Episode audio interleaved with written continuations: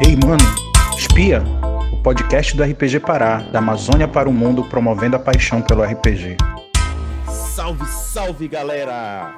Boa noite, bom dia, boa tarde, boa madrugada, seja a hora que vocês estiverem nos escutando, sejam bem-vindos, vão chegando aí, vão sentando no chão, na cadeira, no sofá, na parede, no teto, aonde você achar mais confortável. O importante é você ficar aí quietinho, escutando as vozes dessas pessoas que estão aqui presentes ao meu lado. Mentira, não estão ao lado não, estão lá em cada um no seu canto, quentinho, porque algumas das meninas aqui estão com frio. Eu e a Alistra estamos no calor, né, Alistra? Sim. Uhum. Eu tô aqui suando horrores, mas enfim, vamos trazer esse frio que as meninas Aline e Renata estão emanando de lá do sul do Brasil, né, Aline, né, Renata? É isso Nossa. aí. então, vocês já escutaram os nomes das convidadas. Vamos então apresentá-las para vocês, mas antes de mais nada, já esquecendo, por que, que estamos reunidos aqui nesse terceiro episódio do Espia, o podcast do RPG Pará, que na sua terceira edição está trazendo o tema RPG, diversidade e inclusão LGBTQIA+. E essas três convidadas têm bastante conhecimento e bastante vivência para compartilhar aqui nesse podcast. Então, antes de mais nada, quero agradecer as três por terem disponibilizado o seu tempo para conversar aqui conosco. Muito obrigado. Então, vamos às apresentações. A primeira a participar é a Aline Godoy. Ela é integrante da Matilha da Garoa e administradora da página Brasil in the Darkness. Aline, diga um oi aí pra galera. Ei, Rodrigo, e aí, galera? Sempre bom estar aqui com vocês, apesar de aparecer bem menos do que eu deveria no Brasil in the Darkness, mas vamos que vamos. É isso aí. A segunda, Alistra Maravilha, narradora do projeto Comunidade Belém Noturna e do canal Queers and Dragons. Alistra, diga um oi aí pra galera. Oi, galerinha. Show. E por fim, Renata Bruscato, apresentadora, uma da. Mito, como ela sempre diz, a outra parte da metade da, da, do Caquitas Podcast. Diga lá, oi pra galera, Renata. Oi, gente, tudo bom? Show, show, show, show. Então, galera, por que nós estamos reunidos? Afinal de contas, nós vamos falar sobre inclusão LGBTQIA, diversidade e principalmente aquilo que nos agrega hoje aqui nesse bate-papo porque cada um de nós aqui reunidos temos o RPG em comum. E esse mês é especial, porque é comemorado mundialmente o mês do orgulho LGBTQIA. E mais especificamente, o dia 28 de junho, que é considerado o Dia Internacional do Orgulho LGBTQIA. Essa data é o marco zero da luta pelos direitos LGBTQIA no mundo foi no ano de 1969, nos Estados Unidos, que uma das mais importantes rebeliões civis da história aconteceu. Ela ficou conhecida como a Rebelião de Stonewall, onde gays, lésbicas, travestis e drag queens enfrentaram a força policial em um episódio que serviu de base para o movimento em todo o mundo. A data tem como principal objetivo a conscientização da população sobre a importância do combate à homofobia e à transfobia para a construção de uma sociedade livre de preconceitos, independente de orientação sexual e identidade de gênero. Sendo assim, galera, reuni essas três convidadas com a ajuda do Glailson, que é o grande mentor e é idealizador do podcast, para discutir e debater essa questão através de três perguntas norteadoras, as quais irei fazer as três.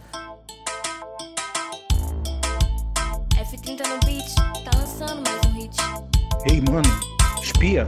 O podcast do RPG Pará, da Amazônia para o mundo, promovendo a paixão pelo RPG.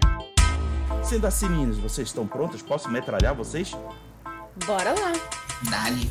Partiu! Passa. Passa? tá bom, eu vou te deixar por último. então, partiu para a primeira pergunta. Meninas, se comparado com anos anteriores, você sente que a cena nacional está avançando ou retrocedendo sobre a inclusão de jogadores LGBTQIA+. assim como a representatividade de personagens LGBTQIA+, em jogos de RPG de mesa. E para começar, eu convido a lista. Olha, eu acho que a gente tem dado alguns passos de tartaruga em relação a isso, né? Principalmente a comunidade indie. É, alguns jogos maiores, né? Por exemplo, o Sétimo Mar tem trazido no questão uh, de mais na arte, eu acho, né? Não, não sei se no, no, cenário em si tem alguns personagens descritos já, não me recordo agora, mas eu acredito que o cenário indie tem trazido bastante isso, né? E no Brasil em si, eu não sei exatamente em questão de jogo, é, mas em questão de ter projetos e canais, né? O meu próprio, é, e outros também por aí, né? Basicamente, a bolha do, do, do RPG do Twitter, eu tenho visto bastante isso. Então, eu acho um grande avanço. Renata! Eu me divido um pouco nessa pergunta, porque por parte eu acho que existe um avanço mais no lado das editoras e também dos produtores de RPG indie. Então, eu vejo um esforço das editoras, né, aqui no Brasil, no caso, né, não, não falando da, da visão internacional, mas aqui, de incluir pessoas diversas nas suas equipes para tentar trazer um pouco mais e trazer jogos que usam gênero neutro. Uh, o, agora saiu o Glitter Hearts, teve financiamento coletivo, tá rolando ainda? Não me lembro se acabou já. Ainda tá rolando. Tá rolando então. É, e todo Glitter Hearts ele é escrito em gênero neutro, então existe essa, esse esforço por parte da, de algumas editoras e, e publicadores independentes e realmente, a bolha de RPG do Twitter, que é muito do pessoal que joga na Twitch, e é aquela galerinha que todo mundo conhece, esse pessoal tá realmente pensando em inclusão e colocando inclusão nas suas mesas. Por outro lado, a gente tem o lado mais, digamos assim, é o lado bem tóxico do RPG, que é o pessoal que se esconde em grupo de Facebook e WhatsApp, né? Essa galera, eles são umas pessoas muito mais para um lado escroto que acha que, ai, porque inclusão é mimimi, não sei o quê. E eles ainda têm muito desse discurso dentro dos seus grupos. Eu sei porque eu estou infiltrada, porque eu gosto de conhecer o inimigo de perto. Então, eu, eu levo, eu faço esse sacrifício, mas eles têm muito desse discurso de que, ah, não, aquela baboseira de, ai, todo mundo é igual, mas eles são mega preconceituosos e eles ficam, tipo, sabe, minimizando as lutas alheias e ignorando essas diferenças. Então eu acho que essa gente ainda existe e muito. E eles são muito, muito fechados dentro desses grupos, né, na, nessa bolha deles. Então, por um lado, eu acho que tem uns passos para frente, mas também tem uns passos para trás. Porém, depois de falar por mil anos, é...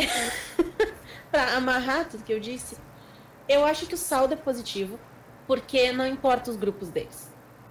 É, o que importa é que se, se os jogos saírem nos incluindo, eventualmente tudo vai nos incluir. Né? Então eu acho que o saldo do que está sendo feito no momento é positivo, apesar de ter alguns passos para frente outros para trás. Perfeito. Aline, sua vez.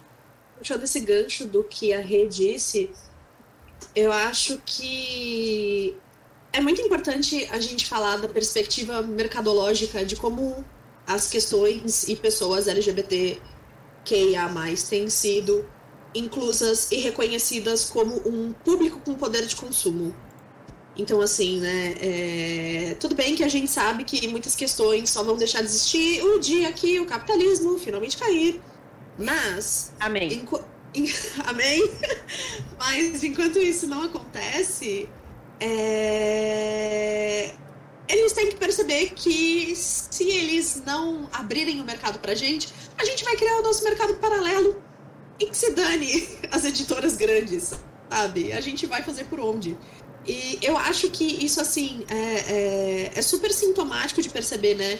Como tem produtores de conteúdo que têm tanto essa preocupação com, em serem mais inclusivos, quanto produtores de conteúdo que são pessoas LGBTQIA. Então, é, o, o, Glitter Hearts é um, foi um RPG assim que eu vi que eu achei um chuchuzinho sendo financiado aqui. Tipo, tá, tá, uma coisinha muito bonitinha. É...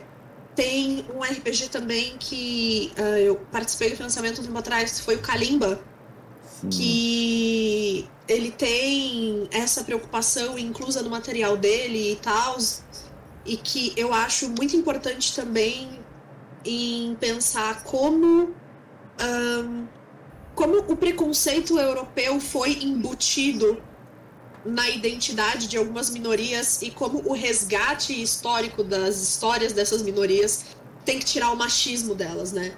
Então, eu acho que o, nesse sentido, o, o Kalimba tá fazendo isso super bem. É, tem. Ah, tem o, o, o Euare, que vai fazer isso também, que, é, enfim, tudo bem que ele é um material para o Storytellers Vault, mas também entra na questão de produção de conteúdo que é o RPG de. É um, um todo um suplemento de Changeling baseado na cultura indígena brasileira, que o pessoal do Brasil in the Darkness está super debruçado em cima. É, o Glaício é um safado, porque ele devia estar tá aqui para falar em primeira mão, mas aí ele fica me empurrando, tá? Expus aqui, mas bem, é, mas então assim é, spoiler, a ideia é que uh, as pessoas já adoravam falar que Changeling é coisa de gay, então tá bom, vai ser. Mas do que nunca lidem com isso. E eu acho que assim, parte do que a gente vê desse movimento dessa galera se fechando ainda mais em grupo de Facebook, em grupo de WhatsApp, né, falando do pessoal que é reaça, é muito um sintoma de como a gente tem ocupado mais espaço. Né? Então, uma coisa que dentro de, de todas as militâncias a gente tem sempre que se lembrar que o reacionarismo é diretamente proporcional à força de transformação que você está conseguindo empurrar de alguma forma. Então, quanto mais insulares esses caras se tornarem, melhor pra gente. Porque mais eles vão se isolar e se desconectar da realidade, e isso é problema deles, não é nosso. E eu acho assim que é, é muito interessante perceber como, sei lá, de uns dois, três anos pra cá, vários grupos de RPG quebraram, tipo, no Facebook, alguns grupos que eu participava, grandes grupos, tipo, eles quebraram e apareceu a versão de esquerda e a versão de direita do grupo. Uhum. E é tipo, gente, isso é muito louco. Porque. Por que, que não aconteceu antes, né? É... Mas eu acho que o, o saldo é positivo. É... é, que realmente quando a gente tá dando murro em ponto de faca todo dia cansa. E tipo, quando a gente tem que ficar o tempo todo lembrando é, a galera de direita que a gente tá aqui, e às vezes até a galera de esquerda, né? Porque às vezes atos falhos, né, galera? Cansa. Mas é, a gente está caminhando bem. Eu diria que estamos é, caminhando muito bem. Tudo que tem acontecido é tipo, para mim é absolutamente impensável há uns seis anos atrás. Assim, a, a quantidade de canal que tem que está tanto preocupado com a inclusão quanto a quantidade de canal de criadores que são LGBTQIA+. É, a quantidade de material que está saindo, tipo, a, como as produtoras indie têm conseguido hackear essa coisa de algoritmos de redes sociais para se impulsionar e aparecer. Então, tem que continuar. F30 no beat, tá lançando mais um hit. Ei, mano, espia! O podcast do RPG Pará, da Amazônia para o mundo, promovendo a paixão pelo RPG. Me permitam fa eh, fazer aqui uma reflexão de quem está de fora da, da, da vivência que vocês têm. É, mas ressaltando algo que a Aline comentou. Não vou dizer de alguns poucos anos, não. Vou já dizer de alguns vários anos.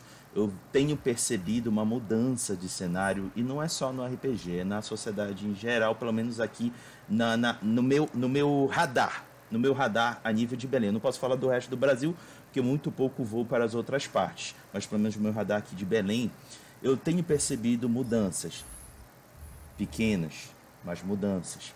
E eu vejo de uma forma positiva porque é, a gente começa a mostrar para a sociedade que é normal, gente, não tem nada de absurdo a pessoa ser o que ela quer ser, o que ela deseja ser.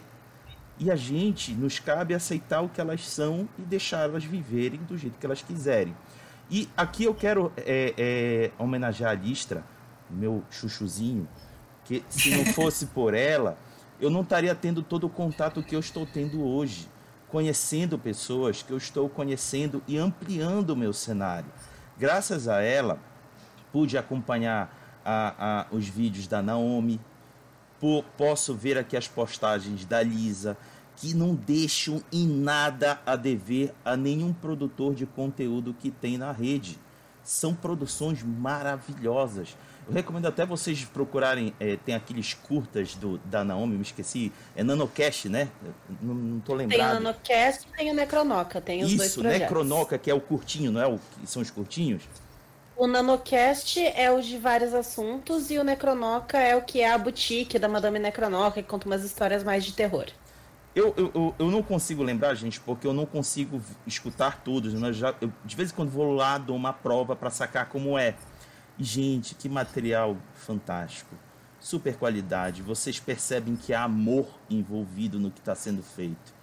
Por que não exaltar esse tipo de material? E aí, eu vou, é, depois dessa fala, eu gostaria de estimular vocês a comentarem sobre é, a valorização do conteúdo feito pelo movimento LGBTQIA. A começar pela lista. Ah, começa pela Renata primeiro. Tá bom, Renata, manda. Tá certo. É, quando tu fala de valorização, tu quer dizer numa questão mais de mercado e sociedade ou tu quer sabe, falar mais de uma questão nossa? A, o valor que a gente dá? Eu, no sentido de dar espaço para vocês. Porque, como você relatou, é, é, não foi você, acho que foi a Aline, não, foi você também, que os grupos, principalmente de WhatsApp e de Facebook, ainda são muito fechados, muito uhum. preconceituosos. E vocês estão conseguindo abrir espaço. Isso é verdade. Isso é notório. É interessante uhum. é, que fosse valorizado esse espaço e mostrado que vocês têm tão qualidade quanto qualquer outro. É, então, a primeira coisa é que esse espaço ele nunca nos é cedido. Uhum. Né? Ele sempre é um espaço que a gente abre, porque ah, primeiro que a noção de ter um espaço cedido significa que alguém teve que te fazer um favor. Uhum. Né? Alguém teve que te colocar lá porque tu não conseguia estar lá. Então não é isso que a gente faz, a gente não é cedido, a gente abre espaços, Show. até porque a maioria dessas pessoas, se pudesse nos ceder, não cederia. Uhum. Né? E a gente acaba abrindo os nossos próprios espaços então. E o que eu vejo é que a comunidade do RPG nacional ela é essa, essa bolha que. E aí, quando eu falo comunidade do RPG nacional, eu não quero dizer, ah, é as pessoas que jogam RPG no Brasil. Eu quero falar o pessoal que está aí produzindo tanto conteúdo de podcast, vídeo no YouTube, live na Twitch, e o pessoal que está escrevendo o jogo. Esse pessoal tudo se conhece. Todo mundo troca figurinha, todo mundo é amigo, alguns são inimigos, mas todo mundo é amigo. E tem umas tretas no RPG nacional que minha gente, mas enfim. É, e isso é um. É, as pessoas acabam se apoiando, entende? Então, é, a, a Naomi cria conteúdo e a, né, a Naomi lá do Contos Lúdicos que tu mencionou, e aí ela compartilha o conteúdo da Lisa, que é a Alissa Lisa, que também faz live e joga joguinho e coisa de Magic e tal, é designer de jogos, né? E aí o pessoal do Contos Lúdicos vai lá e apoia o meu canal, que é o Caquitas, e aí o Caquitas vai lá e vai apoiar o canal da Ray Galvão, e assim a gente vai se buscando e se apoiando, então a gente começa meio que cada um criando o seu espaço, só que a gente se conecta, a gente faz pontes nessas ilhas, né? E a gente acaba se tornando um espaço muito maior, um local de, de segurança muito maior. E o que, o que comentaram agora há pouco, não, não me lembro quem falou, porque a minha memória é de peixe beta, mas sobre ter essa polarização de que os grupos estão se quebrando em espaços de direita, espaços de esquerda, isso é um reflexo da sociedade do que está acontecendo agora na, na, nossa vida. né? Essa quebra vem acontecendo há um tempo, desde lá 2013, 2014, que essa quebra vem acontecendo com mais força, do golpe e tal. Então, é claro que isso vai se, se refletir no RPG, assim como em várias outras esferas, né? E isso se torna uma questão de identidade, porque a, existem algumas pessoas que eu nunca vou entender que são LGBTQIA+, e são de direita. Assim, não entendo, é, precisa de muito tratamento psicológico aí, mas existem essas pessoas, mas a boa parte, e aí essa é a parte que eu, a que eu me refiro quando eu digo a, a comunidade da RPG Nacional, é de esquerda, né? E aí o pessoal se junta nisso aí, então acaba tudo se amarrando, né? E, e a gente tem, a gente conquista, e a gente cria, e a gente nutre esses espaços pra gente poder usar, sabe? Então, é, eu tenho a fama lá no Caquitas de ser meio punho de ferro, assim, sabe? Porque ninguém vai fazer cagada no meu servidor, sabe? E, e eu, eu, não vou deixar, eu, eu vou. Se for uma coisa leve, eu vou chamar atenção e não vai se repetir. Se for uma coisa pesada, tchau. Não quer saber se tu é padrinho, se tu paga, não sei o que, não paga minhas contas. Sabe? Então, é, tem, tem muito uma, um pensamento disso em vários destes lugares. E então é, eu, eu acho que esse acaba sendo o resultado, que a gente cria, amplia, junta esses espaços e acaba tendo um lugar mais confortável para jogar e para existir, né? Perfeito. Ali, quer passar de novo a vez? Sim, sim. Tá. Tô gostando de ver. Aline, por favor. É, eu acho que é, é uma coisa que é da gente pra gente, né? Uh, sempre foi e, e, sempre vai ser. A real é essa, né? Hum. Outras editoras, pessoas que não, não são de dentro da comunidade ou editoras grandes e internacionais aderirem esse tipo de tendência é aquilo que eu falei no começo da minha outra fala. Acontece porque tá pegando no bolso deles. Então, assim, é... nesse sentido, é muito importante que os produtores de conteúdo seja a pessoa que só faz vídeo por amor à produção de conteúdo e não tá diretamente ganhando dinheiro com isso, até a galera que tá, tipo, se esforçando para abrir uma editora, publicar um jogo, financiar um jogo, etc. Tudo isso contribui para que esse cenário mude, para que essa maré mude, né? E, e eu acho que é super importante é, a gente estar tá produzindo esse conteúdo, porque não tem ninguém melhor do que a gente para falar da nossa própria experiência, né? Então, eu acho que mesmo dentro do guarda-chuva que é o LGBTQIA, tem, tem histórias e particularidades que são de cada letrinha da sigla. E, por exemplo, eu aqui sempre lembrando que o B não é de biscoito, gente. O B é de bissexual, pelo amor de Deus. Mas, mas assim, é, e, e, e teve tem uma coisa que eu acho que é, que é muito sintomática disso, que é tipo sair do armário. Você vai ter que sair do armário a sua vida inteira. Sair do armário dentro de uma sociedade heteronormativa nunca é uma coisa que tem um fim. Você sempre vai ter que lembrar as pessoas de que você é LGBTQIA+, e que você existe e que você tá lá. Porque as pessoas só vão assumir que você é hétero, se você, tipo, não tiver ativamente quebrando a expectativa dela de heteronormatividade. Então é, é, é, é foda, mas, mas assim. Então, né, amarrando com o começo. Essa produção de conteúdo, ela, ela acontece e eu acho muito legal o, o Rodrigo falar que ela tem uma super qualidade, porque ela tem mesmo. Tipo, tem uma galera produzindo canal, velho, fazendo uns podcasts que eu fico. Mano do céu! Aí, é, é, aquele momento que eu me sinto velha, né? Eu, tipo, eu. Nossa, mano do céu, olha o conteúdo que essa pessoa tá produzindo. Eu vou ver a pessoa tem 20 anos, eu fico, meu Deus do céu! E às vezes a pessoa tá produzindo isso dentro de casa com dois gravetos e um palito de fósforo. É incrível, isso é um negócio maravilhoso. É, exato. E eu aqui, sabe, tipo, com o meu computador e, e a câmera e o setup, e às vezes eu fico. Ah, nossa, velho, eu tô tão cansada, eu tô. Eu tô. Eu tô tão cansada, eu não vou fazer nada, eu vou ficar aqui de boas. Então, assim, é é maravilhoso ver isso acontecendo. E além de ter a, a bolha.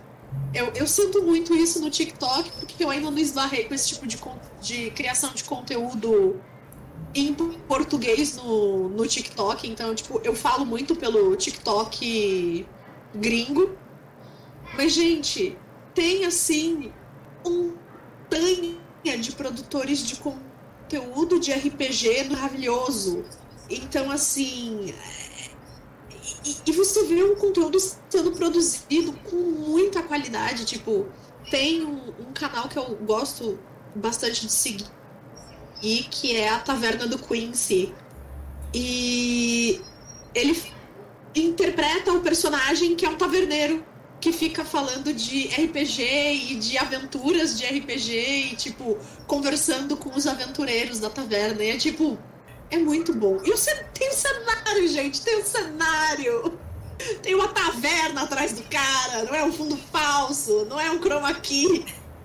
Sabe? É, é incrível. Eu, eu fico muito feliz com esse tipo de coisa. Show.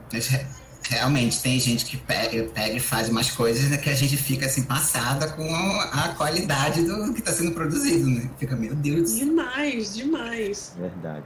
A Listra, é a tua vez, não dá mais para fugir. Olha, é, aproveitando isso que as duas disseram, é, eu acho muito bacana esse senso de comunidade que a gente vem tendo, né, principalmente né, da, da, dessa produção de, de, conteúdo no do RPG, dos canais, dos podcasts, né, que a gente tem se apoiado.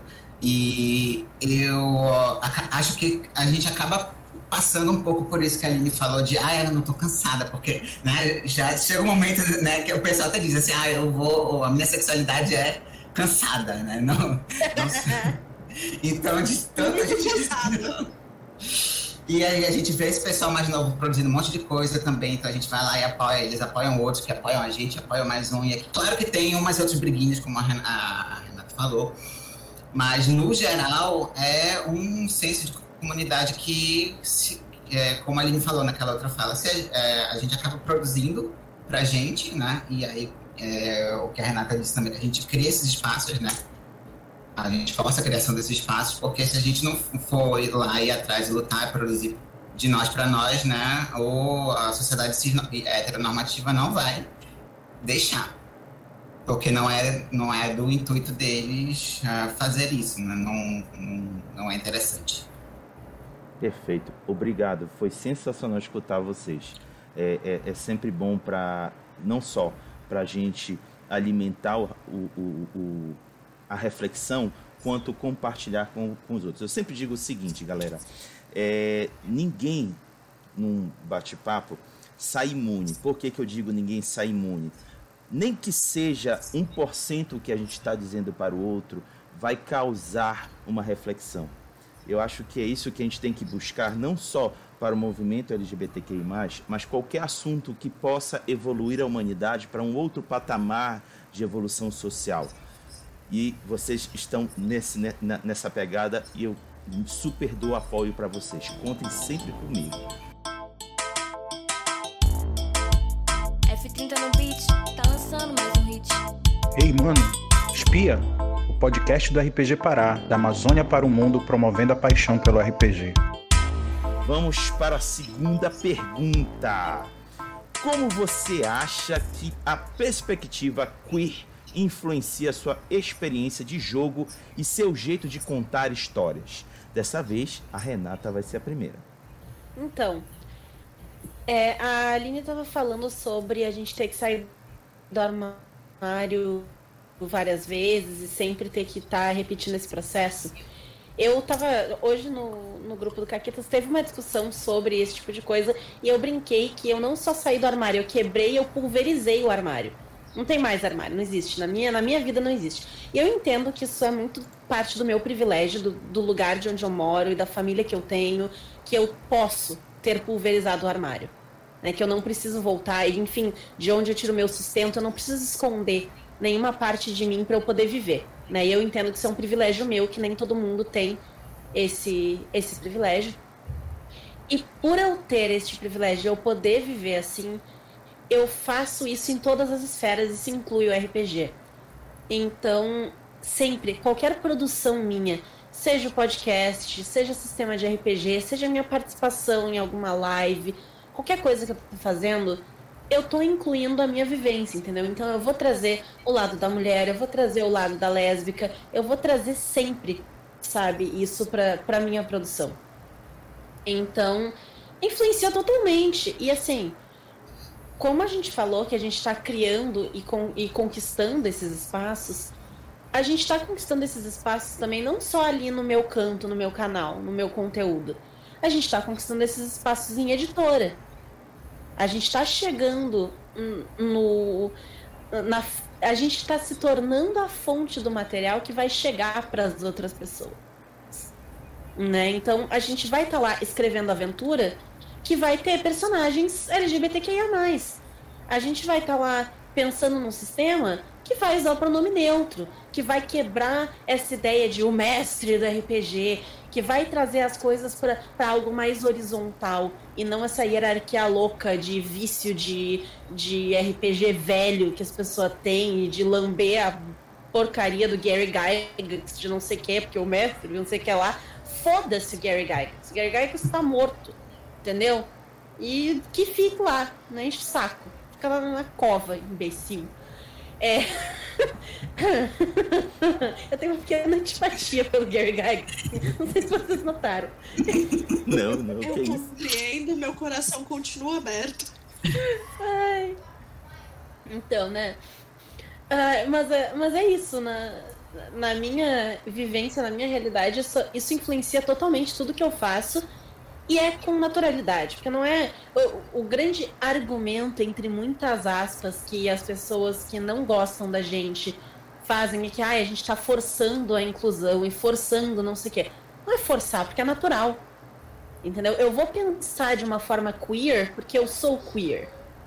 E eu vou colocar, eu vou inserir isso não porque eu tô tentando preencher algum tipo de cota, e se tivesse também não tem problema algum. A cota tá aí justamente para tentar equilibrar um pouco mais as coisas mas no caso de pessoas LGBTQIA, produzindo conteúdo por si e para si, é natural que aconteça essa inclusão, né? Então, na minha experiência, é isso. Show. Alistra, sua vez.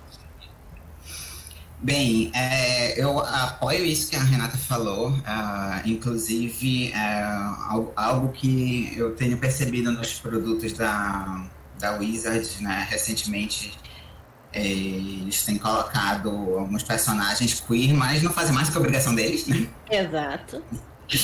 Mas, né, assim, eu vejo uma coisinha, eu fico sem feliz, depois eu fico, não, pera, vamos melhorar isso daqui, bora colocar mais, bora dar mais ênfase, né, substituir o gênero de alguns personagens, né, colocar uma, algumas sexualidades ali, mesmo que não, não faça tanta diferença na história, mas pelo menos para ter um pouquinho de representatividade, né? E uma das coisas que, que uh, que eu até falei pro, pro, pro Raga, é, quando entrei no projeto de Belém Noturna, é que eu queria abrir espaço para pessoas é, queer jogarem, né? Principalmente pessoas trans, né?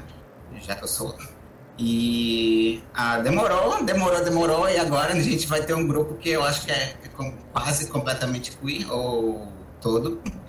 Então, fiquei muito feliz por ter ah, conseguido abrir essa, esse espaço aí, porque é justamente isso que a gente tem lutado, né? Pra gente jogar de um jeito que a gente se sinta bem, contar a história de um jeito que a gente se sinta bem também, né? Porque né, que é, tipo, é aquele velho papo da gente jogar com um monte de gente, principalmente homens cis héteros, brancos, é, de fazer várias piadas machistas, misóginas, é, LGBTfóbicas e desnecessárias, e, ou de assim, a gente não vê um pouco de diversidade sequer na narrativa, por exemplo, ah, todos os guardas são um bando de homem padrão branco. Né? Tipo, e provavelmente cis héteros, porque né, é, é da vivência deles, do, da normatividade. Então, vamos colocar um pouco mais de diversidade aí. Personagens com, com deficiência também, personagens negros. Então, acho que toda essa, a, essa vivência que a gente tem, né, é importante a gente trazer para dentro dos jogos. Né? E também para dentro, do, dentro dos jogos, seja a gente está narrando né, a, algo, seja a gente produzindo um jogo né, enquanto produto. Como a Ivory fez com Monster Hearts, né, que é meu chuchuzinho do coração. Show! E para fechar, Aline. Bom, é, eu acho que uma vez que você se reconhece como uma pessoa que não é heteronormativa, é assim, é um caminho sem volta para você pensar o que você está consumindo e o que você está escrevendo e, e, tipo, basicamente tudo, né, que, que faz parte da sua vida. Então, é, eu tenho a mesma reação da Alistra. Né? Tipo, às vezes eu vejo um personagem LGBT em algum lugar que eu não esperava e digo, que legal! Não faz mais do que obrigação, cacete. Ótimo! Ótimo! Quero mais! E. E eu acho que é muito engraçado porque dentro desse lugar de experimentação do RPG, eu me percebi LGBT pelo RPG antes de me perceber LGBT na vida. Eu acho que isso acaba sendo uma coisa meio comum também. e, e assim, e foi ótimo porque, tipo, na época eu jogava com um grupo que é, é, não vou mentir dizendo que ah, era um grupo super inclusivo. Não era, mas não era um grupo preconceituoso. Eu acho que o fato de não ser um grupo ativamente preconceituoso já era meio caminho dado, saca? Então, é. É muito engraçado pegar o tipo de personagem que eu jogava uns 10 anos atrás e o tipo de personagem que eu jogo hoje. Eu ficar tipo. Menino, quanto potencial desperdiçado lá no passado, mas aquelas histórias já foram contadas, já. Esse, esse navio já saiu, tá, tá bom, tá bom. Ok, bola pra frente. Então, é, eu acho que além de, de você ter né, toda essa coisa de encontrar o seu lugar no mundo e, e o seu lugar no jogo, é, tem uma, uma questão catártica muito importante de você fazer esse trabalho de ideação do que é possível né, no imaginário e de como você acaba percebendo isso na realidade. Então, é, eu gosto de dar um, exemplo que não é relacionado a LGBTQIA, mas tipo, foi a minha experiência pessoal como uma mulher gorda. Na câmera não dá pra ver, só tá aqui minha cabecinha, os ombrinhos, mas. E, e eu e assim, foi muito importante para mim me enxergar através dos olhos de artistas que desenhavam personagens gordas e personagens gordas com roupas fabulosas e personagens gordas com roupas não tão fabulosas assim, mas ainda tipo pessoas gordas confortáveis dentro da própria pele. Que não são então, a piada, né? Exato, que não são a piada e que é tipo e de ter essa noção também que era uma coisa que eu não tinha, e às vezes eu fico, caralho, velho, tipo, eu perdi muito tempo da minha vida com isso. É, que é justamente essa noção de que, tipo, velho, eu não sou obrigada a engolir essa moda, finada moda, benza Deus, de calça de cintura baixa que vai ficar com a minha barriga para fora e o cofrinho aparecendo e tudo fora do lugar e nada parece que encaixa, tipo, porque é uma moda pensada para quem não tem corpo, tipo, para quem tem um corpo que né, tem, tem proporções pífias.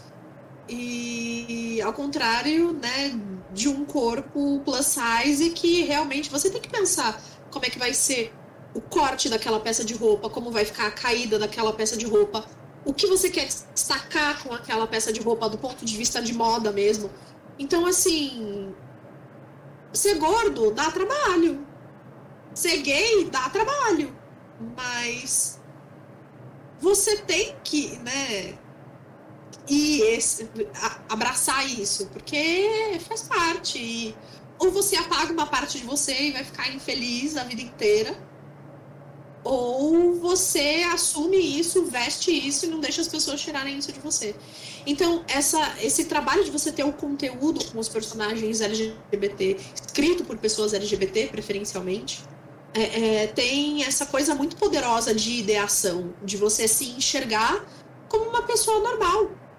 Porque ser uma pessoa viada, ser uma pessoa gorda, é normal, gente. Não tem nada demais nisso. Tipo, não é só porque a sociedade resolveu te deixar de lado até agora que você não existe, que a sua existência não é válida e, tipo, não é merecedora de todas as coisas que todas as pessoas são merecedoras, sabe? Então. É, é muito louco pensar como eu li algumas coisas muito tempo atrás com uma cabeça e agora eu leio com outra. Então, até saiu uma, um mamilos polêmicos assim no Twitter, quando a galera tava revisitando os vários erros da J.K. Rowling. E, e, e, teve uma pessoa que tirou uma foto da página em que ela descrevia a Rita Skeeter. E eu fiquei, meu Deus do céu, eu li isso quando eu tinha 12 anos. É óbvio que eu nunca ia perceber o jeito super transfóbico que a JK tava falando da Rita Skeeter. E, e, e, foi assim a hora que realmente Harry Potter morreu, a gente não fala mais disso. Infelizmente, uh, ou você morre cedo enquanto você é herói, ou você vive o suficiente para se tornar o vilão, cara. É, não tem, não tem jeito. Mas essa perspectiva ela faz muita diferença. E, e ela é necessária tanto para que as pessoas que ainda não saíram do armário ou ainda não fizeram esse trabalho de descoberta perceberem que tem lugar para elas, mas também para as pessoas, tipo, como o Rodrigo, que estão interessados em saber mais e em dar espaço, em, tipo, em abrir essas discussões, né, para as pessoas que são todos os simpatizantes de verdade, é, também entenderem o que eles podem fazer por suas crianças viadas, né? Tipo, como é que você vai criar uma criança ou como é que você vai dar um exemplo? Qual é o seu papel nessa sociedade como alguém que tem mais voz do que outros? E o que você pode fazer para desconstruir discursos tóxicos seja um discurso racista, ou um discurso homofóbico, ou transfóbico, ou classista, etc. Como você, pessoa que tem voz na sociedade, pode ouvir a experiência dessas pessoas e ajudar outras pessoas a entenderem a experiência dessas pessoas. F30 no beat, tá lançando mais um hit. Ei, mano, espia! Podcast do RPG Pará, da Amazônia para o Mundo, promovendo a paixão pelo RPG. Show. Me permitam fazer aqui uma rápida enquete em relação a personagens. Personagens emblemáticos que vocês já tenham representado ou já tenham se esbarrado em alguma produção RPGística pelo mundo afora. É, eu tenho um personagem no, no mundo no Belém Noturna que é meio que um desafio para mim, um desafio pessoal. A Listra me acompanha e, de, e a, de vez em quando a Listra faz a, o raio-x dele. É um Nosferato chamado Rato. É, é, eu meio que me exploro lá dentro. A, a, lista sabe como é que é. Eu tenho várias personalidades para ele. A lista diz até que ele é um personagem fluido, né, né? É, é, por exemplo, tem horas que o, o rato só se chama como Catita. Tem horas que o rato só se chama de ratão. E ele assume perfis compatíveis com o, o nome em si. Por exemplo, a Catita é uma dançarina de tecnobrega. Ela adora dançar. E eu visto esse personagem da dançarina. Quando eu digo visto, a representação na hora do, do jogo, eu procuro seguir essa linha. E, e, e assim vai. Tem, qual é a da, a da, da religiosa? Estou esquecendo agora. Era não sei se era ratona ou coisa parecida. Mas, Ratazana. Ratazana, Ratazana, que é uma religiosa, que inclusive estava na frente da, do bar em que a Catita dança, é, lutando para que aquele bar tem que ser fechado, porque era de lugar de pecado. Muito bom. eu, eu, pelo menos, eu vou me testando nisso e a minha baliza é a lista. É a lista que vai dizendo, olha, é isso assado, cozido e frito. Então, essa é, a, é o personagem emblemático para mim. Qual seria o personagem emblemático para vocês, Renata? Emblemático? Eu não sei se eu caracterizaria assim, porque eu não costumo fazer tanto essa, essa autoexploração assim com personagens de RPG. Uhum. É, eu já me considero uma pessoa que se conhece bastante. Há bastante tempo eu, eu tive. É, eu tenho muita facilidade em aceitar certas partes de mim, e essas são é, né, a parte da minha personalidade e da, do, do meu lado queer, é uma parte que eu abracei facilmente. Tanto que sempre que eu conto a história de como eu descobri que eu gosto de mulher, foi que eu tava pensando, tipo, sei lá, tava na rua e eu vi uma mulher bonita e eu fiquei tipo, nossa, ah, ah, ok. E acabou. Sabe? Não teve nenhum drama, não teve. Foi só tipo, ok, entendi. E segue a vida, sabe? Mas eu tive uma experiência que eu acho que é interessante compartilhar. Eu tava jogando Blades in the Dark na mesa do. no canal do Leandro Pug, do RPG Notícias. E hum, eu tava jogando com Fantasma. Fantasma era uma criatura que teve uma experiência de morte, ou então acredita que teve uma experiência de morte, só que a morte não veio buscar. Então o fantasma acha que nada, nada lhe atinge e que pode fazer tudo nessa vida, sabe? Sem, sem enfrentar maiores consequências mas ao mesmo tempo o fantasma tem muito medo que a morte lhe persiga. Então tá sempre olhando por cima do ombro, tipo, sabe, a morte tá chegando? E nesse, nesse sentido. E é uma pessoa que não tem gênero nenhum. E não tem gênero tanto no, no jeito como se porta e no, no, jeito como se entende, como no jeito, né, no seu jeito visual. Então que o né, o personagem em si usa, tipo, faixas no rosto e tal, tipo, o corpo não dá para ver nada. Assim, sabe? É uma pessoa totalmente tu, tu não enxerga, porque aquilo é, é bem uma incógnita mesmo. Eu, interpretando ao vivo na Twitch, na câmera, eu usava um, um lenço, que eu tenho aqui um negócio, e eu cobria e eu deixava só os olhos aparecendo como personagem. O chat insistia em tratar a personagem no feminino. O tempo inteiro porque a jogadora sou eu.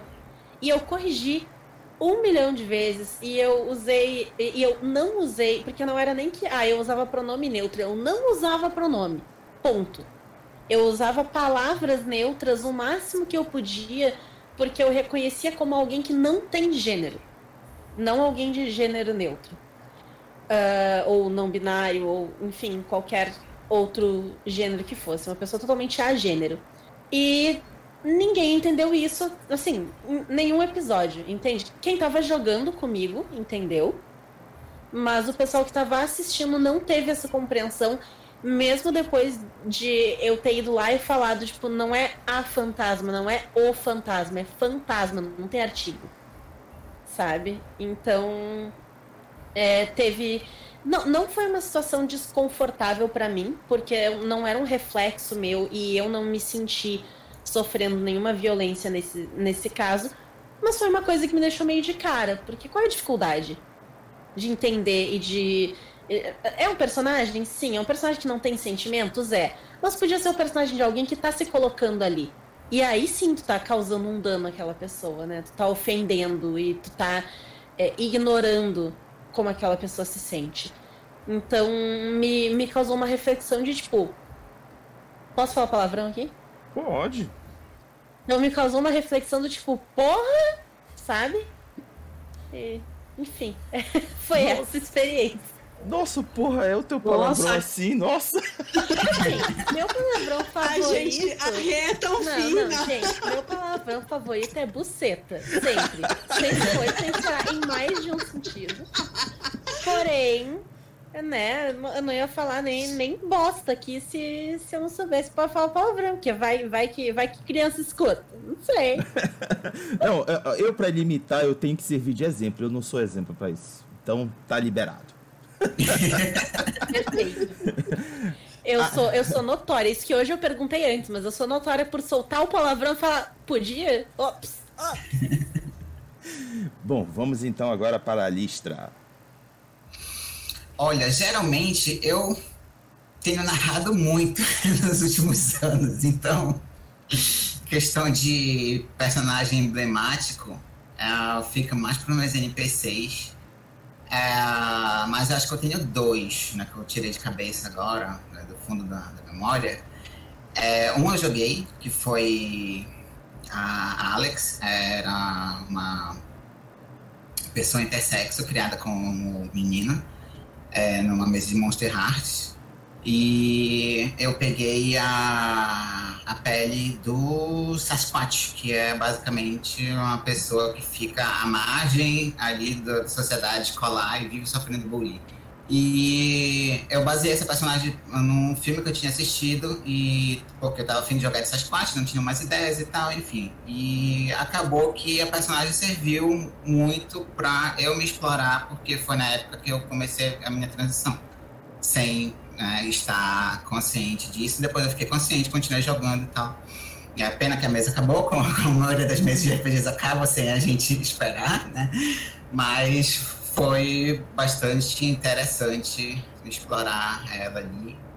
E de NPCs, como a Renata sabe, né? Eu criei o conceito da girl lixo através da Administrade feminina, porque eu modifiquei toda a história dela e vários relacionamentos com os outros NPCs da, da Maldição de Estrade para tirar ela do boy incel, que é basicamente o estrade do, do livro, para transformar ela numa garota traumatizada baseada em masculinidade tóxica. Que é uma, que é uma crítica para a criação né, de, de crianças. Show. E por fim, Aline. Eu acho que o meu personagem mais emblemático nesse sentido foi um Tiflin feiticeiro que eu fiz para uma mesa de D&D que infelizmente durou pouquíssimo e depois eu fui obrigada a roubar o personagem e fazer outras coisas com ele. tipo, ah, a mesa não vai continuar, é? E daqui? E nunca, né? É. E a real é que uh, ele, ele é emblemático no sentido de que eu acho que com ele, além dele ser um personagem pan, ele é um personagem não ter um núcleo familiar tradicional e não sustentar relações de maneira tradicional. Então, ele é 100% não monogâmico. É, foi muito legal jogar na mesa que eu joguei, porque um, o meu namorado, na época, e uma amiga tinham outros personagens na mesa que eram os tankers, né? Então tinha justamente um Azimar Paladino e um meio Orc Fighter e foi muito engraçado, porque eu fiz esse personagem todo de, de expressão de gênero confusa e que achava divertido flertar com outras pessoas. E o flerte colou duas vezes e os três personagens viraram o trisal da mesa. Incrível!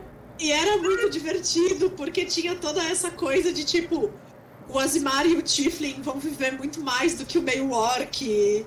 Que o meu personagem, sendo um feiticeiro, ele muito tipo. Já meu marido morrer? Vocês estão bem loucos? então, é, é, ele era caótico. Caótico barra caótico, de acordo com o narrador, mas oficialmente caótico neutro. Então foi muito divertido, porque isso foi um conceito que se estendeu em todas as camadas da construção do personagem. Então, é... a mãe dele era. Eu sempre esqueço como é que fica na tradução da 5E o que, que é Demon e o que, que é Devil. Mas a, a mãe dela, a mãe dele era um, um Devil que faz parte do, do cenário lá de a, criaturas abissais e e tal. E a mãe dele vinha desse plano abissal, tipo, ele era um Tiflin de Devil, acho que Devil eles traduziram acho que como diabo. Então ele era tipo meio diabo, meio alguma coisa que ele não sabia, porque Tiflins, enfim, aparentemente aparecem por brotamento. Que... E, e só que ele tinha os meio-irmãos dele. E numa piada, a gente, tipo, não, mas vamos ver aqui. Quantas raças tem no Volus? ah, tem tudo isso de raça no Volus, então ele tem um irmão para cada raça do Volus. Incrível. Então ficou essa piada recorrente na mesa de que o Astarte não podia ficar com nenhum outro Tiffin porque tinha, tipo, um D20 mais 3 de chance por cento de que fosse um parente dele. então, não. É para não ficar confuso. E, e, ele era maravilhoso por ser esse personagem quebrando expectativas raciais e expectativas de relacionamento. E foi ótimo jogar com ele enquanto durou. Mas tudo bem, porque agora ele é um NPC na campanha que eu tô narrando. Excelente. E, então, assim, é, é, é, é, foi bem divertido. Foi bem divertido. Talvez inspirado na minha vida, talvez, mas a vida imita a arte, a arte imita a vida. Eu preciso fazer a piada que ele é meio diabo, meio calabresa. Pronto, tirei do meu sistema. Beleza. Eu costumo dizer que ele é meio diabo, meio mussarela. Ó. Oh. Serve também. Perfeito. Sim. F30 no beat, tá lançando mais um hit. Ei, mano, espia! Podcast do RPG Pará, da Amazônia para o mundo, promovendo a paixão pelo RPG. Bom, vamos então agora à terceira e última pergunta aqui do nosso debate, que é quais seriam suas sugestões para melhorar a inclusão das, de pessoas LGBTQIA+, na cena nacional de RPG de mesa. E dessa vez, quem começa é a Aline. É, essa é a pergunta, né? Um, eu acho que é, passa um pouco, né, invariavelmente, por você criar um, um espaço seguro e que seja inclusivo. Não importa o que esse espaço seguro vai ser, né? Então pode ser um podcast, pode ser um grupo, um servidor no Discord, pode ser um grupo que faça trabalhos presenciais, como é o caso da Matilha da Garoa, aqui em São Paulo. Infelizmente, a pandemia também tirou isso da gente. Mas é, eu acho que tem muito essa questão de você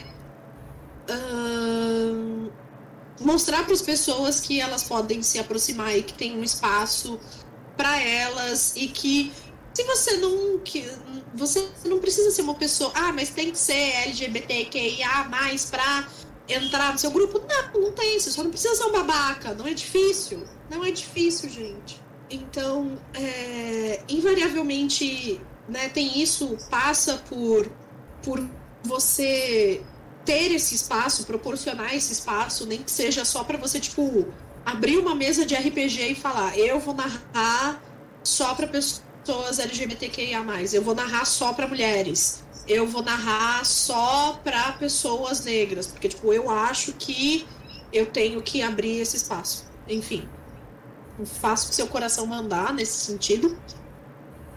Mas é, eu acho que a gente tem que, além de, né?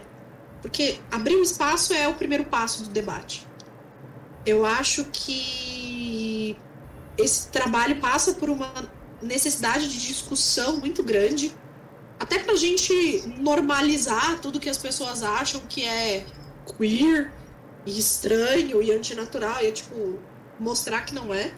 é e daí entra também uma questão que é, é, super complicada e eu entendo que tem gente que não tem paciência, não quer fazer, então assim, toca o barco de outro jeito, mas dialogar envolve debater. E infelizmente na internet a gente não sabe se a pessoa tá te trollando ou se ela realmente está interessada em ter as dúvidas dela sanadas, então se você acha que tem paciência para debater com estranhos na internet, boa sorte. Que os deuses te acompanhem. Beba água, se hidrate, respire fundo de vez em quando. E, e eu acho que a gente tem também que um, pensar como a gente vai chamar a atenção das pessoas para o que está acontecendo e com as agressões que a gente sofre. Porque é, é muito complicado, porque existem microagressões que uma pessoa que nunca passou por elas não vai entender qual é o problema, qual, por que, que você está achando ruim. Então, infelizmente, talvez você tenha que de novo, respirar fundo e conversar e falar, ou deixar, pedir para um amigo falar para você quando você não conseguir, porque é, a gente não vai conseguir, é, é assim, eu acho que existe o espaço para a gente ser belicoso e bater de frente, e enfiar os dois pés no peito e mostrar que a gente chegou e que a gente está aqui, que a gente não vai embora. E existe a situação em que a gente tem que dar um, uma baixada na bola e, tipo, ok, aqui eu vou ter que dialogar. E, e é difícil dosar essas duas coisas, mas. E, e, vai ter dias que você não vai querer dosar as duas coisas. Você não é obrigado a dosar as duas coisas. Eu acho que é, é muito importante, tipo é, eu acho que quando você é uma pessoa queer, só de você já estar tá abrindo espaço para outras pessoas queer, você já está fazendo um grande serviço para todo mundo. Então, é, é, é, não tem nada de errado em você reconhecer que você não é a pessoa que vai dialogar ou que você não é a pessoa que vai ficar na ponta de lança da argumentação e tá tudo bem. Tipo, você faz o que manter a sua saúde mental intacta, porque, tipo, ficar perdendo pedaço ao longo do caminho também não vale a pena. Perfeito. Renata, sua vez. É, puxando um pouco do que a Aline falou, especialmente na parte sobre microagressões, eu acho que vale todo mundo que produz pro RPG, editoras, produtores de conteúdo, pensem além de si. Porque o que, que acontece muito, tá? É, até virou uma brincadeira lá no Caquitas, porque eu e a Paula, a gente foi chamada para um milhão de programas para falar como é ser mulher no RPG. Entendeu? Um milhão, um milhão deles. Tanto que o programa 50 do Caquitas é uma, uma sátira disso, em que a gente chamou homens para perguntar para eles como é ser homem jogar RPG. Se sentem oprimidos? É, é bem divertido, assim. A gente pergunta assim, ah, jogar D&D 3.5 é na genética deles e tal, tipo, é... então é um programa bem engraçado, assim, modéstia à parte, tá? Mas o que, que acontecia muito nesses programas sobre ser mulher e jogar RPG? É, primeiro que a pessoa quer a tua tragédia. Eles te chamam para esse programa porque eles querem ouvir o que, que tu sofreu. E eu imagino que seja a mesma situação. Até eu não tive muitos convites para falar sobre ser LGBT no, no ambiente da RPG. Mas eu acredito que seja a mesma ideia em muitos canais, né? Que a pessoa, ah, é só no mês do orgulho que eu vou dar espaço para essas pessoas e aí eu vou chamar para perguntar como é ser gay e jogar RPG e aí eu vou querer saber de toda a homofobia, transfobia que tu sofreu na tua vida para botar aqui para ficar, ó, oh, que horror, na minha mesa isso não acontece, cara. Como é que eu tenho, sei lá, 90% das mulheres que eu conheço me dizendo sofri machismo na mesa e 100% dos homens que eu conheço dizendo na minha mesa não. Essa matemática não bate. Entendeu? Eu sou horrível de matemática, mas eu sei que não bate. Tá? Então, eu acho que a primeira coisa para melhorar, para avançar nisso é para de usar as pessoas como um token, como, ai, olha como eu sou bonzão, eu dei espaço para essa pessoa, olha como eu sou altruísta. Aqui use o meu canal para eu te levantar. Uh, eu te encontrei, vou te revelar pro mundo. Toma teu cu. Sabe? Porra. É, disseram que eu podia falar a palavra, agora eu vou falar palavra. ah, fica à vontade, por favor, tá ótimo. Abriu a porteira. É, então, é, esse é o primeiro ponto. Tu quer chamar a pessoa para falar? chama, mas chama ela para falar sobre o que ela sabe, dá espaço para ela falar, porque ela não tá ali só pra. Ah, essa é a pessoa gay que joga RPG. Esses tempos foi muito legal, chamaram eu e a Paula para ir falar lá no Regra da Casa, o Balbi convidou a gente para falar de Sétimo Mar. Por quê? Porque a gente é maluca do Sétimo Mar, a gente entende de Sétimo Mar, a gente ama o Sétimo Mar. Ele nos chamou pra falar de Sétimo Mar, não porque ah, tu é viado, joga RPG. Não foi esse o assunto sabe? Não que tenha um problema de falar, porque infelizmente é um assunto que a gente ainda precisa falar. Queria eu viver num mundo em que não seria necessário falar esse tipo de coisa que a gente está falando aqui hoje, de como é que a gente deve ter esses espaços e por que, que a gente deve ter esses espaços. Queria eu não precisar. Mas a gente ainda precisa, porque a gente ainda não chegou lá. Né? Então, são necessárias essas conversas. Mas outras conversas também são necessárias, senão a gente fica reduzido a pessoa gay que joga RPG quer arrematar aquela sapatona do RPG. Entendeu? Porra, eu faço muito mais que, que pegar mulher. Porra, sabe? É, e a segunda coisa é contratem pessoas LGBTQIA para trabalhar nas suas editoras, como revisores sensíveis, para produzir conteúdo para ti. Não adianta tu chegar no mês do orgulho e aí, ah, não, eu vou chamar a fulana de tal, que é uma ativista do movimento não sei o que, LGBTQIA+, para falar no meu canal. Não vou dar um centavo para ela e no resto do ano ela não vai aparecer aqui. Não vou contratar ela para editar nenhum dos meus livros, não vou contratar nenhuma pessoa LGBTQIA+, para revisar o meu livro e ver se ele tem alguma coisa que pode ser homofóbica, transfóbica, ou que pode ofender qualquer outra pessoa. Não vou, porque eu sou perfeito. E o meu livro está ótimo. Então a minha revisão de homem hétero, branco, cis, é tudo que eu preciso, porque eu tenho a perspectiva de mundo, sou muito desconstruído. Não adianta. Entendeu? Então. É, e, e, não adianta também chamar a pessoa para olhar o negócio. O que, que acontece? A gente, tanto na perspectiva do feminismo, quanto na perspectiva do movimento LGBTQIA, a gente quer revisar e garantir que não tenha merda nesse conteúdo, porque a gente quer que ele sirva para nós. Então, se a pessoa for lá e ser escrota e, ah, dá uma olhadinha aqui pra mim, grandes chances que a pessoa vai fazer, mesmo não ganhando um tostão. Paga. Paga que é trabalho. E bota o nome da pessoa, insere ela nesse mundo. Porque não se paga as contas com felicidade de ter sido. Queria eu.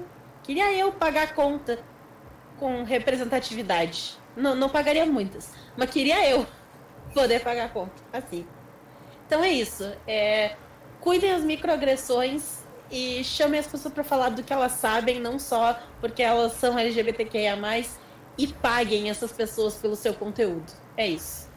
Perfeito. E para fechar a roda, a listra. É que nem o Uber, né? Que agora tá com o caminho de arco-íris, né? Pra quê, né? Contratem os motoristas e LGBT que é mais e também, né? Resolvam os casos de LGBTfobia que a gente denuncia que não resolvem. E vamos lá, indo mais longe, paguem a CLT para os seus motoristas, galera. Pois é, né? Direitos trabalhistas. Mas sim, é, eu não sei o que muito que colocar no que elas duas já falaram, porque falaram bastante coisa muito importante. Ah, nessa questão do, do, espaço seguro, eu acho que é muito importante, mas também, como a Aline falou, é, depende da tua saúde mental. Então, não fica achando que tu é a pessoa que tem que resolver tudo. De preferência, é, lida com o que tu sabe, que, com o que tu pode lidar naquele momento. Se, por exemplo, tu vai abrir uma mesa para pessoas queer num evento. Uh, e aí tu não tá bem, muito bem da cabeça, porque aconteceram vários N fatores. Uh, cancela. Né? Tu não tá de boa, tu não precisa ser uma super pessoa ali só pra se estressar depois, né? Ou então, nem que tu não esteja muito bem, mas que aconteceram algumas coisinhas na organização do evento, sabe? Cai fora. faz, o, faz um, um, outro evento por fora, procura outras pessoas, procura rede de apoio. Acho que rede de apoio é um negócio muito importante, tanto para o teu pessoal quanto para o teu profissional. É, e não só rede de apoio, mas também parceria, né? É, no caso, se for fazer. A gente falando aqui de, de RPG. É, se for abrir mesa, se for fazer eventos, faz eventos com outras pessoas, né? Que estão no meio, que podem te dar esse apoio, que tu podes fazer essa divisão da, das tarefas, né? Como a Aline falou também. Tu não precisa ser a pessoa que vai lá resolver a treta e discutir e fazer barraco, né? Mas, né, alguém do grupo vai fazer isso, né? E aí tu fica incumbida de fazer alguma outra coisa. E aí o, as coisas vão fluindo. Então eu acho que é bem por aí. F30 no beat, tá lançando mais um hit. Ei, mano, espia! O podcast do RPG Pará, da Amazônia para o mundo, promovendo a paixão pelo RPG. Show de bola. Muito obrigado pelas contribuições, pois estamos chegando ao final deste debate super interessante. E estamos adentrando agora no campo das considerações finais, onde cada uma de vocês irá dar seus últimos comentários sobre o tema, se quiser, é claro, falar sobre os seus trabalhos e dizer um até logo. E para começar, Aline. Então, vamos lá. É... Eu comecei falando de Euaré, eu vou falar de Euaré de novo. Porque É sério, gente, o material tá muito bom. Assim, não é só porque eu amo muito o Glailson e, e a Gisele que eu tô dizendo que o material tá muito bom. O material tá muito bom porque eu me surpreendi com coisas que estão inseridas lá que eu jamais imaginei a respeito da cultura indígena. E eu acho que, como alguém que acha que nunca é demais saber mais sobre o própria as próprias raízes históricas e toda essa questão folclórica e tradicional indígena que a gente perdeu com o tempo, né? Então, é um material muito legal para você ter esse tipo de resgate e para você um, justamente ter esse trabalho de tirar o ranço do branco colonizador da sua história indígena, que eu acho que é, é, é assim, é maravilhoso. Então, para quem não sabe, Euare é um material para Changeling, que o pessoal do Brasil in the Darkness está escrevendo junto com uma outra galera que também não é do Brasil in the Darkness, mas são todos ali do Pará, Norte e, e afins. Então, assim, é um material que vai falar do país inteiro e eu acho maravilhoso porque é um material que vai falar do país inteiro a partir do ponto de vista de quem não está no eixo Rio-São Paulo, que é uma coisa que a gente também tem que pensar mais. Então, é outra perspectiva, outra vivência, outro tudo. É muito bacana. E, e tá realmente ficando muito bom. Vai, eu, eu não sei se eu posso dar esse spoiler. Talvez eu não possa. Eu, eu não, vou, não, vou, não vou dar esse spoiler, mas vai ter um mapa feito por uma pessoa que faz mapas muito legais. Ei, ei, ei, deixa eu logo te cortar. O, o já anunciaram até na página do BR The Darkness que, vai, que, a, que a Seste que vai fazer. Então tá bom, gente, é que eu não tô olhando no Facebook. Não é, vai ter o mapa da Sicília, que, olha só, é uma pessoa LGBT, então, né, com, quando o Euaré estiver pronto, você vai estar dando suporte para o trabalho de pessoas LGBT, trabalho legítimo, muito bem feito, é, se vocês quiserem e estiverem interessados também, vocês podem acompanhar o trabalho que a Matilha da Garoa faz especificamente em São Paulo, através do nosso Medium e da nossa página do Facebook e do nosso Instagram. É arroba Matilha da Garoa em todos os lugares. Uh, a gente está, infelizmente, como eu falei, meio parado, porque o nosso foco sempre foi presencial. E a gente fala não só de. A gente fala bastante de RPG no Medium, mas um dia, provavelmente, quando a pandemia acabar, se tudo der certo, dedos cruzados, a gente vai voltar a dar as nossas oficinas de arte e, e criatividade, que são oficinas para as pessoas trabalharem tanto habilidades manuais que elas achem interessantes, quanto desenho, quanto escrita, porque tudo isso faz um RPG melhor também. Então, vocês podem dar aquele follow esperto na gente e bebam água. Não discutam com trolls na internet. E, e escolham pessoas LGBT pra, tipo, virar fã, seguir, acompanhar o trabalho. Se não for de ninguém que tá aqui, por favor, que seja de alguém que tá aqui. Mas se não for de ninguém que tá aqui, que pelo menos seja uma pessoa LGBT. Tipo, corre atrás, procura nas hashtags no TikTok, no Instagram, no Twitter, onde você achar relevante. Ou vai dar uma olhada no Catarse. Vai ler a aba de projeto de RPG no Catarse, minha gente. Nem tem tanta coisa assim. Vai, gasta, gasta esse pouquinho de tempo que você ia ficar dando um scroll na sua timeline horrível do Facebook. Vai ver os projetos do Catarse. Já, já, já deu de ver aquelas postagens da sua tia crente falando que a vacina vai te dar 5G. Eu queria muito. Ia ser tão prático. Velho. Eu então, tava assim... louca pra vacina me dar Bluetooth, porque eu podia dirigir meu carro só com o pensamento. Ia ser incrível, ia ser ótimo. É, pode falar.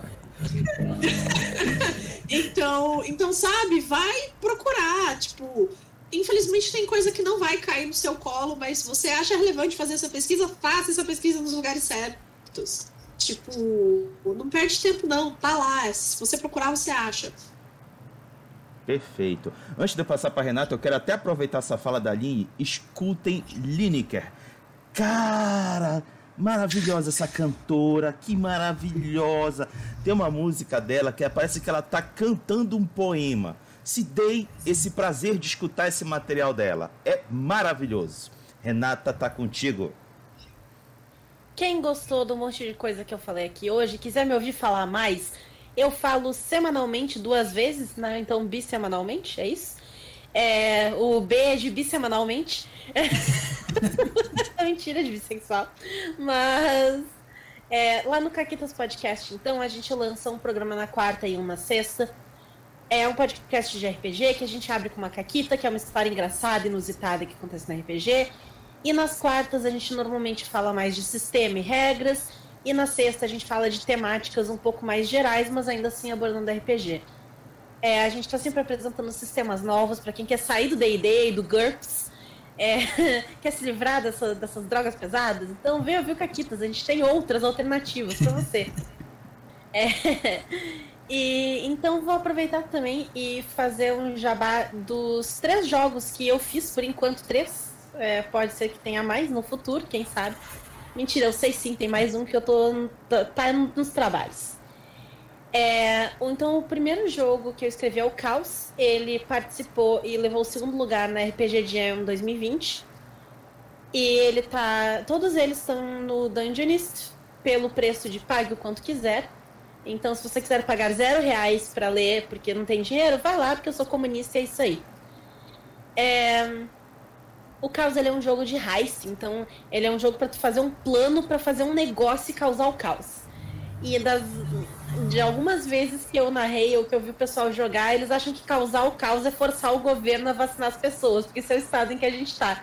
Então, o maior caos que eles conseguem fazer é arruinar o governo para garantir vacinação. É isso. Mas dá pra jogar outras coisas mais engraçadas também. É... Sintomático, né, gente? É. é. Eu achei incrível. O outro jogo que eu fiz, ele se chama Receita de Bolo.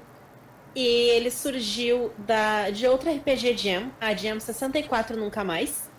Que foi uma RPG Jam para fazer jogos contra a ditadura.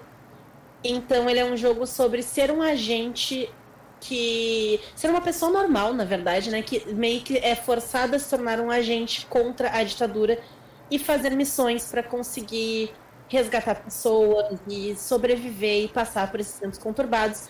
E ele pode ser ambientado tanto em 64 quanto em 2018 para frente. É o último jogo que eu fiz, ele nasceu da oficina do Entre Sertão e Mar, que é uma oficina muito linda, maravilhosa, usando a trama do Criar para gerar RPGs, em que a gente fez muitas reflexões muito legais sobre o Nordeste. E eu sou do Rio Grande do Sul e quando me convidaram para participar, eu fiquei, quem sou eu para falar sobre o Nordeste? E eu aprendi muita coisa e eu pensei sobre muita coisa e eu criei um jogo é, chamado Sonhos do Sertão, em que tu joga como uma mulher ou várias mulheres nordestinas que são sonhadoras, elas têm um sonho para a vida delas e elas têm que ultrapassar desafios para conseguir atingir esse sonho. Só que esses desafios eles podem ser tanto no mundo real quanto no mundo dos sonhos, e elas ficam migrando de um mundo para o outro para lidar com desafios metafóricos nos sonhos e desafios reais na vida real e uma coisa se reflete na outra. Ele é um RPG de panfleto, rapidinho de ler. E também tá tudo lá no Dungeonist. E está nos trabalhos, quem sabe quando esse programa sair já esteja publicado em algum lugar também. Eu tô trabalhando num hack de God Save the Queen para jogar aventuras estilo Três Espias Demais. Ah, é. é isso. Show de bola. E por fim, a Listra. Bem, é, eu tô no, no projeto do Comunidade Pela Noturna, né? Ah, eu acho que não temos mais vagas pelo que a gente combinou, pelo número de jogadores por, por narradores, mas se alguém quiser, tiver interesse, a gente vê a viabilidade. Se alguém tiver interesse em narrar, melhor ainda, porque abre mais vagas. É, quem quiser assistir também pode ir lá no YouTube da Comunidade Belém Noturna, tem toda a playlist de dos 10, 10 arcos de história. Por enquanto, né? Ainda vai ter mais, né?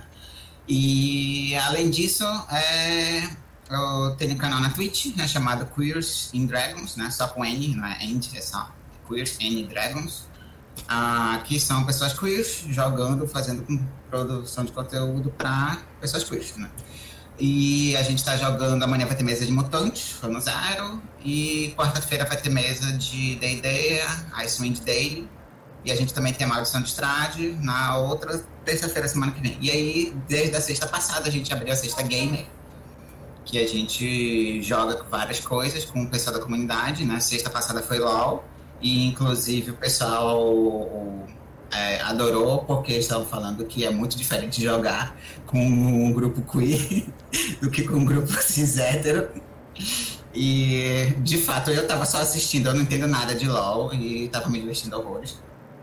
Então a gente pretende fazer essa sexta game para fazer uma rotatividade com outros joguinhos diferentes também. Ah, e pretendemos fazer alguns outros tipos de categorias diferentes no futuro. E aguarde, né? Eu acho que todos nós três aqui em setembro na Gen Con. É verdade. de bola. Vou estar tá lá para assistir todas vocês. Sendo assim, chegamos ao final de mais uma edição do Espia, o podcast do RPG Pará, cujo tema foi RPG, diversidade e inclusão LGBTQIA+, com a participação de Alistra, Aline e Renata. Aqui vos falando Rodrigo Hagabashi e produção e idealização do Glailson Santos. Então é isso, galera. Muito obrigado por ter escutado a gente até o final. Valeuzão e até a próxima. Peço para que as três junto comigo digam até logo. Falou, pessoal! Tchau! Tchau!